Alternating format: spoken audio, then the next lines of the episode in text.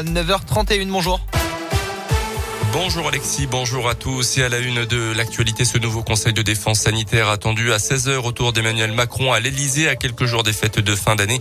Il sera évidemment question de l'évolution de l'épidémie de Covid sous la pression de la forte augmentation du variant Omicron en Europe notamment.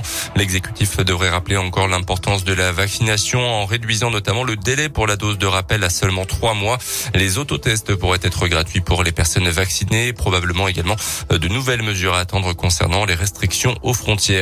Il était en cavale depuis près de dix ans. Un détenu d'une cinquantaine d'années évadé d'une prison de Haute-Garonne en 2012 a été interpellé mercredi soir à Issoire par la gendarmerie. Déjà condamné pour meurtre et vol à main armée, il a été arrêté seul au volant d'une voiture sur le parking d'un supermarché. Il a d'abord tenté de fuir en forçant le barrage des gendarmes mais n'a pas opposé ensuite de réelle résistance. Euh, depuis 2012, il vivait donc dans la totale clandestinité. L'homme a été présenté à la justice hier puis placé en détention à la maison d'arrêt de Rion. Un mouvement social chez Auchan dans le Puy-de-Dôme aujourd'hui et demain. Les syndicats FO euh, d'Aubière, Beaumont 2 et du centre logistique de Cournon ainsi euh, que la CFTC pour Clermont-Nord se mobilisent dans le cadre des négociations sur les salaires. Euh, un mouvement qui pourrait donc perturber le fonctionnement des magasins. Lui était mis en cause dans une affaire de harcèlement moral alors qu'il dirigeait un EHPAD à Tauve dans le Puy-de-Dôme. Un ancien directeur de maison de retraite par intérim a finalement été relaxé. Plusieurs salariés l'accusaient de mauvaises pratiques.